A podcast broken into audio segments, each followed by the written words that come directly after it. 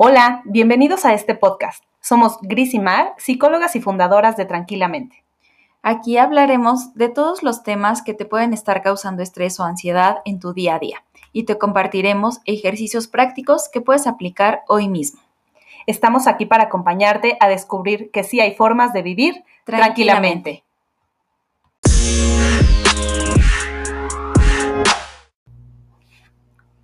Hola, ¿cómo están? Bienvenidos al episodio número 52 del podcast de Tranquilamente. Hoy vamos a hablar de cómo identificar si necesito ayuda para afrontar la ansiedad. Así que vamos a arrancar con este tema. ¿Te parece bien, Mar? Sí, sí, sí. Me parece que es un tema de mucho interés para nuestra comunidad, por eso hemos decidido hacerlo. Eh, mucho de lo que sucede es que eh, la ansiedad también se ha vuelto como una palabra muy coloquial, ¿no? Como que utilizamos para describir muchas cosas y a veces se queda como en eso, ¿no? Sin saber realmente qué hay detrás, en qué momento, eh, pues yo necesito como algún tipo de apoyo especializado o qué tanto de lo que siento es normal, ¿no? Sobre todo hablando como, pues, en que vivimos en un mundo ajetreado y que la prisa es una constante en nuestra vida, ¿no? Entonces, hoy queremos como compartirte eh, algunas de estas eh, señales, algunas formas de identificar cómo puedes tú saber si la ansiedad que estás sintiendo es em, funcional o no. Exactamente, y es que primero hay que recordar que la ansiedad es una respuesta adaptativa eh, nuestro cuerpo requiere, más bien todo nuestro sistema, todo nuestro organismo tiene este mecanismo en el que si estamos ante alguna situación que consideramos peligrosa o que pone en riesgo nuestra vida, activa todo este mecanismo de alerta, ¿no? Desde la parte física se tensan los músculos, eh, corre más sangre por nuestro cuerpo, nos ayuda a correr, tratamos de respirar más para poder oxigenar todo nuestro cuerpo y luchar o huir. Eh, esta respuesta, bueno, también sucede a nivel cerebral, ¿no? También tenemos, por ejemplo, eh, o podemos tener ciertos pensamientos como de peligro justo para estar mucho más alertas y defendernos. Sin embargo, cuando esta alerta se mantiene en el tiempo o se intensifica el malestar, entonces, bueno, ya no es algo tan normal, por así decirlo. Creo que es importante diferenciar entre la ansiedad como una respuesta normal y adaptativa del organismo y el trastorno de ansiedad, que ahí sí es cuando esto ya se ha mantenido en el tiempo y, e incluso la causa ha desaparecido y nosotros seguimos experimentando el malestar. Para eso te invitamos a que vayas al episodio número uno, en donde hablamos un poco más acerca de lo que es el estrés y la ansiedad. Entonces, eh, si no lo has escuchado, ve ahora para que también tengas un poco más de contexto sobre lo que vamos a compartirte el día de hoy.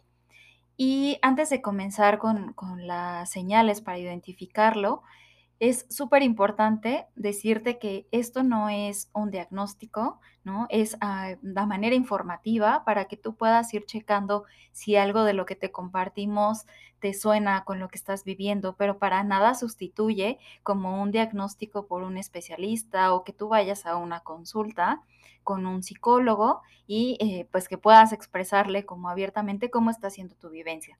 Vamos a hablar de puntos generales, ¿no? Pero no, eh, no es como algo que aplique para todas las personas ni de la misma manera que lo vamos a expresar ahora. Y bueno, pues eh, para comenzar, una de las formas en las cuales puedes darte cuenta si la ansiedad está siendo eh, disfuncional para ti es porque afecta tu calidad del sueño, ya sea que sientas que duermas y no descansas o que te cuesta trabajo conciliar el sueño o que a lo mejor te despiertas por las noches. Eh, todo esto se debe a que esta alerta de la que hablamos se mantiene prendida, está vigilante todo el tiempo, está buscando, ¿no? En donde hay alguna situación eh, que pudiéramos sentir como peligrosa. Y entonces esto altera el ciclo del sueño. El otro punto es que también puedes sentir una tensión muscular persistente. Es decir, que eh, van días en donde tú sientes mucha tensión, y no se debe como alguna otra razón, ¿no? Es probable que cuando hacemos ejercicio, pues nos sintamos a lo mejor adoloridos de algunos músculos o, si cargamos mal alguna cosa, pero esto se debe más bien como que tu cuerpo está todo el tiempo tenso, está preparándose para luchar o para huir de esas situaciones peligrosas y se queda así en tensión todo el tiempo.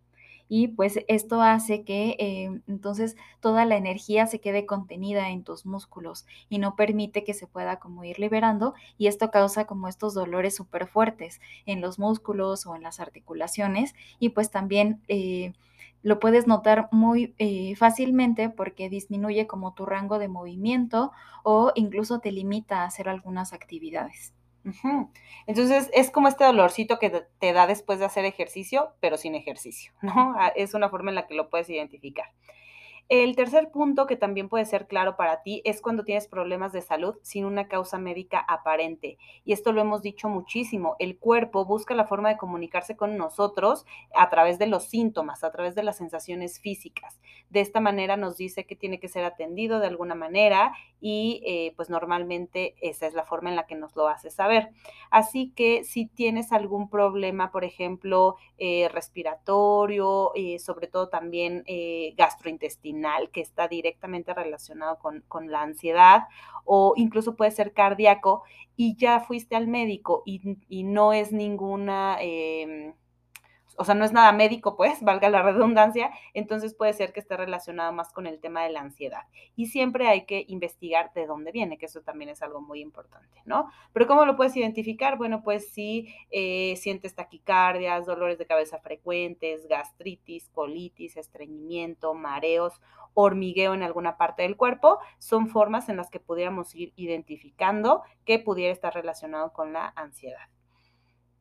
Y por otra parte, ya hablamos del cuerpo y ahora también hay que hablar de los pensamientos, que creo que esto es algo de lo más recurrente en el tema de la ansiedad, el sentir que tus pensamientos te controlan. Y hay una frase que nos gusta que dice que la ansiedad es la mente yendo más deprisa que la vida, ¿no? Normalmente nuestra mente se está adelantando y la ansiedad se habla mucho de que es esta anticipación, este miedo a algo que todavía no ha ocurrido. Y entonces nos empezamos a hacer miles de historias en nuestra cabeza y nos las creemos y eso nos va alejando de la vida que queremos vivir. Entonces, eh, cuando le damos vueltas constantemente a una preocupación o algo que ni siquiera ocurre todavía, cuando nos es difícil soltar una idea, cuando mostramos una preocupación constante por qué van a decir los demás. Entonces, bueno, pues sobre todo si eso está impidiendo que hagamos cosas valiosas para nosotros, es momento de tomar acción. Otra de las formas en las que puedes identificar que la ansiedad está eh, dificultando tu vida es sobre todo en las relaciones con los demás, eh, especialmente con tu círculo cercano es decir, en tu trabajo o con tu familia, con tu pareja, con tus amigos, con tus compañeros en la escuela, porque pues imagina que todo el tiempo estás con esta alerta y eh, pues te sientes cansado, irritable, con estos malestares de los que ya estamos hablando, además de que sientes que tu mente está todo el tiempo volando, yendo con, rapidez. Eh, pues esto puede hacerte como más susceptible a que algún comentario de las demás personas te, te cause irritabilidad, y empieza a haber a lo mejor también cierto distanciamiento o que dejes de hacer algunas actividades, ¿no? Que ese es el otro punto, que empieza a dificultarte para hacer tu trabajo o tus actividades escolares ya sea porque no te puedes eh, concentrar, sientes que estás disperso, que no tienes enfoque. Y es que muchas de estas em, funciones cognitivas se ven em, disminuidas cuando se está experimentando la ansiedad tu cerebro está puesto en poder responder a la amenaza y ese peligro que se está sintiendo. Entonces difícilmente va a poder como prestar atención a otras cosas, como en tu trabajo, ¿no? O como hacer una tarea. Entonces, por eso es que también el desempeño laboral y académico disminuye y pues se pueden cometer más errores o eh, puede incluso ser que se te olviden cosas que ya tenías planeadas o si dices yo soy súper bueno para acordarme de los pendientes y resulta que no es así, pues también tiene que ver con esta parte. Y otro punto que hay que observar son eh, que la preocupación, el miedo y la angustia parecen incontrolables, ¿no? Estas son las emociones predominantes al experimentar ansiedad y entonces nos hacen eh, todo el tiempo estar con esta alarmita prendida. Ahorita lo estamos explicando, digamos que muy por separado, como para que puedas identificar, pero realmente todo esto ocurre como al mismo tiempo, ¿no? Tengo sensaciones físicas, me preocupo, me llega un pensamiento, me da miedo que eso me vaya a pasar en otro lado y decido no salir. Entonces es como todo un ciclo, por eso es importante y por eso lo estamos como desmenuzando. Aunque todo esto puede pasar al mismo tiempo. Eh, también puede ser que a lo mejor estés de repente tranquilo viendo una película y empiezas a sentir como este malestar, ¿no? Y entonces nuevamente se activa como este momento de, alerta. Y también un punto muy importante es evadir momentos de malestar, ¿no? Es totalmente comprensible que si empiezas a sentir algún malestar, busques eh, resolverlo de manera inmediata. Sin embargo, algo que pasa mucho con la ansiedad es que evitamos todo, incluso evitamos lo que creemos que nos puede ocasionar malestar antes de que ocurra. Por ejemplo, si a mí me dio un ataque de pánico entrando al supermercado, Ahora evito ir al supermercado porque creo que ahí me va a dar el ataque de pánico. Entonces, cada vez voy limitando mi vida y eso es lo que sin querer va haciendo que, prevalezca el malestar, porque entonces cada vez mi vida es más pequeñita, ya no salgo o ya no salgo sola o ya no hablo en público y entonces eso a su vez, el hecho de sentirme atrapada, pues va provocando más ansiedad. Entonces, aunque es eh, comprensible que en ciertos momentos queramos evitar este malestar, también hemos hablado mucho de que justo el afrontamiento de la ansiedad es permitirnos estar con los síntomas para darnos cuenta que aunque son desagradables, es una llamada de atención de nuestro cuerpo y em, una vez que les ponemos atención, paradójicamente, en la mayoría de las ocasiones disminuyen. Y pues muy relacionado con este punto es que empiezas a sentir que no estás viviendo la vida que quieres o que no disfrutas de tu vida, que se te pasan como en automático, eh, porque justo cada vez te vas alejando más de lo que es importante, de lo que es valioso para ti, de lo que disfrutas, y más que estar viviendo en el momento presente, estás en el, en el futuro, ¿no? En lo que va a ser, en lo que está siendo peligroso, en lo que podría ser como una señal de alerta. Entonces, eso también es algo muy característico al experimentar ansiedad. Y otro punto importante también es que te sientas presionado porque debe ser de determinada manera debo de cuidar a los demás, debo de seguir en este trabajo, debo de aguantarme el llanto. Entonces buscamos como esta imagen de perfección eh, muy relacionado con los aprendizajes que hemos recibido y entonces también nos va alejando de la vida que queremos y nos impide tomar decisiones hacia las cosas que son valiosas e importantes en nuestra vida definitivamente. Entonces, bueno, estos son algunos puntos eh, o los puntos más importantes eh, en cómo te puedes ir dando cuenta de si la ansiedad ya está afectando. Yo te diría que en general pudiéramos, eh, no es que esto sea una escala de si cumples 8 de 10, entonces ya es ansiedad crónica, ¿no? Sino más bien que tú te puedes dar cuenta en la medida en la que está afectando tu vida, las actividades que tú haces cotidianamente, si ya no te está dejando cumplirla satisfactoriamente, entonces ahí es cuando ya hay que eh, buscar ayuda, ¿no? Entonces, bueno, algunas herramientas que te queremos compartir. La primera siempre va a ser revisar la parte física. Y aquí incluimos sueño, alimentación, ejercicio, eh, ¿Por qué es tan importante esta parte fisiológica? Porque es donde habitamos, es nuestro, siempre lo hemos dicho, ¿no? Es como nuestro vehículo. Entonces, eh, por más ejercicios de relajación que hagas, de respiración, por ejemplo, si no revisas si estás durmiendo bien, si tienes eh, una adecuada alimentación, si tu cuerpo está en movimiento, entonces muchas veces no vamos a lograr, eh, pues, mucho avance, ¿no? Es importante verificar cómo estamos físicamente y eso incluye si tenemos algún malestar, pues como decíamos hace un momento, descartar que sea un tema médico, ¿no? Eso, eso por una parte. Y la otra también es si ya has vivido un, uno o varios eh, ataques de pánico o crisis de ansiedad, entonces, bueno, pues es momento de buscar ayuda. Recordemos que todo lo que nuestro cuerpo nos indica son señales y son mensajes de que hay algo por resolver. Eh, otra herramienta es que puedas hacer una autoevaluación de qué tan funcional está siendo en las diferentes áreas de tu vida.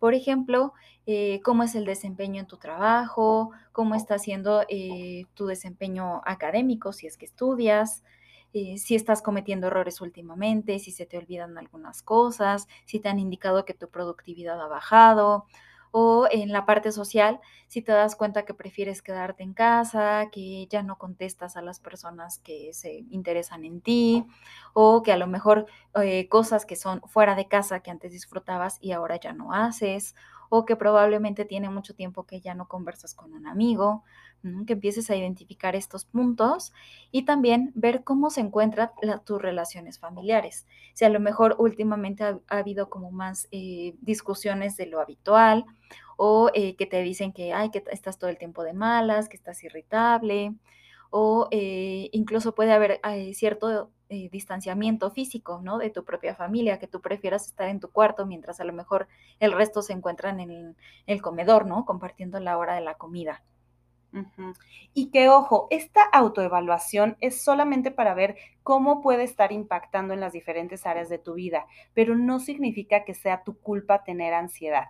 Y aquí quiero poner un ejemplo. Puede ser que tu desempeño en el trabajo esté bajando. Eh, o que estés cometiendo más errores, ¿no? Eso es un indicador. Entonces, nada más vamos a tomarlo en cuenta, pero ya, y por eso hablamos de la importancia de pedir ayuda, ¿no?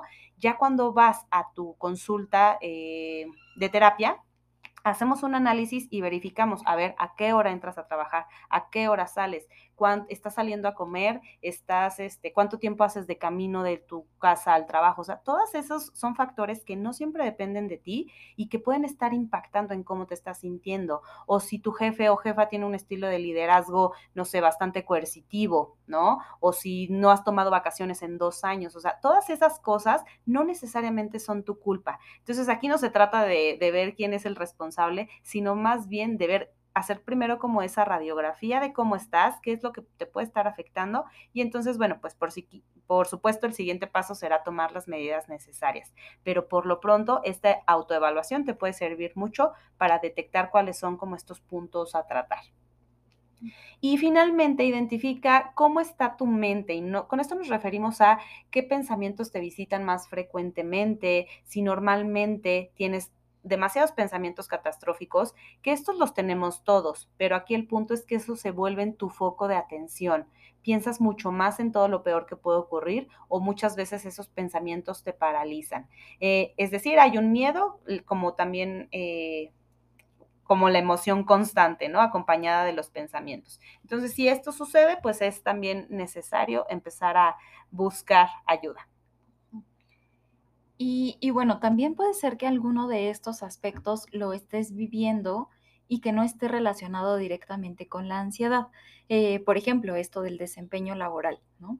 O, que se te empiecen a olvidar algunas cosas, ¿no? Sin embargo, lo más importante es que puedas hacer como esta revisión de 360 grados en tu experiencia, físicamente, eh, mentalmente, en tu desempeño, también en tus pensamientos, ¿no? Y en tus emociones. O sea, si vas viendo cómo que impacta en diferentes áreas de tu vida, en diferentes circunstancias.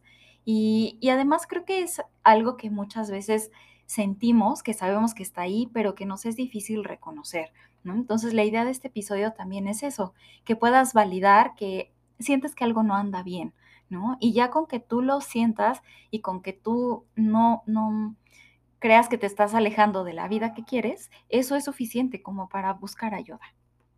Totalmente. Entonces, eh, por eso Mara hacía la aclaración y me parece que es bastante pertinente el decir esto es... Em, son puntos muy generales, pero necesitan revisarse individualmente a ti cómo te están afectando, porque lo que a ti te afecta no necesariamente a las otras personas también. Entonces, aunque la información que compartimos tanto aquí en el podcast como en nuestras redes sociales, en, nuestra, en nuestras entradas de blog, tratamos de ser como muy, muy, pues y dar mucha información de valor, también es importante que revises tu caso muy en específico. ¿No? Eso siempre te lo vamos a recomendar. Y bueno, pues por eso este episodio se trata mucho de identificar si necesito pedir ayuda, justo para que te acerques y sea esa eh, ayuda especializada.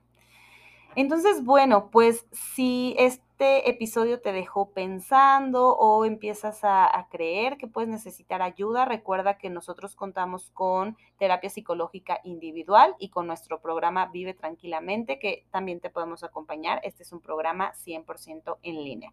Así que bueno, pues una vez que hemos hablado de esto, te invitamos a que te preguntes cuál de las herramientas que te compartimos hoy vas a implementar ahora mismo para vivir tranquilamente.